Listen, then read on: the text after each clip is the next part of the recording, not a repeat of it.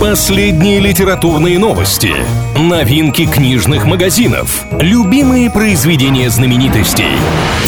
Книга ворот на правильном радио. Всем привет, с вами Илья Андреев. В ближайшие пару минут будем говорить о литературе и всем, что прилагается. Что нового?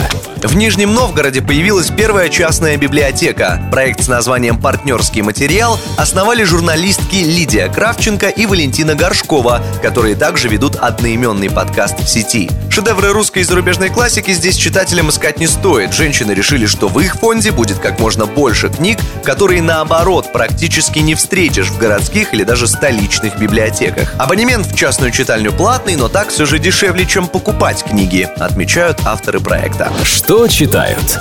Сегодня в этой подрубрике узнаем литературные предпочтения известного композитора Максима Дунаевского. В одном из интервью мужчина признался, что так и не полюбил современную литературу и не сказал «да» электронным книгам. Любимые писатели Максима Исааковича – Булгаков и Платонов. А если говорить о жанре фаворите, то это любовная литература. А еще Дунаевский признался, что так и не читал «Трех мушкетеров Дюма», несмотря на то, что писал музыку к тому самому советскому фильму. Что интересного?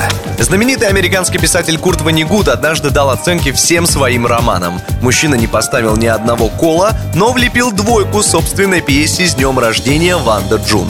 Зато сразу две своих работы Ванигут оценил на 5 с плюсом. Это романы «Бойня номер 5» и «Колыбель для кошки». Чтобы случайно никого не обидеть, писатель сразу пояснил, что сравнивал произведения исключительно между собой. Книга ворот на правильном радио.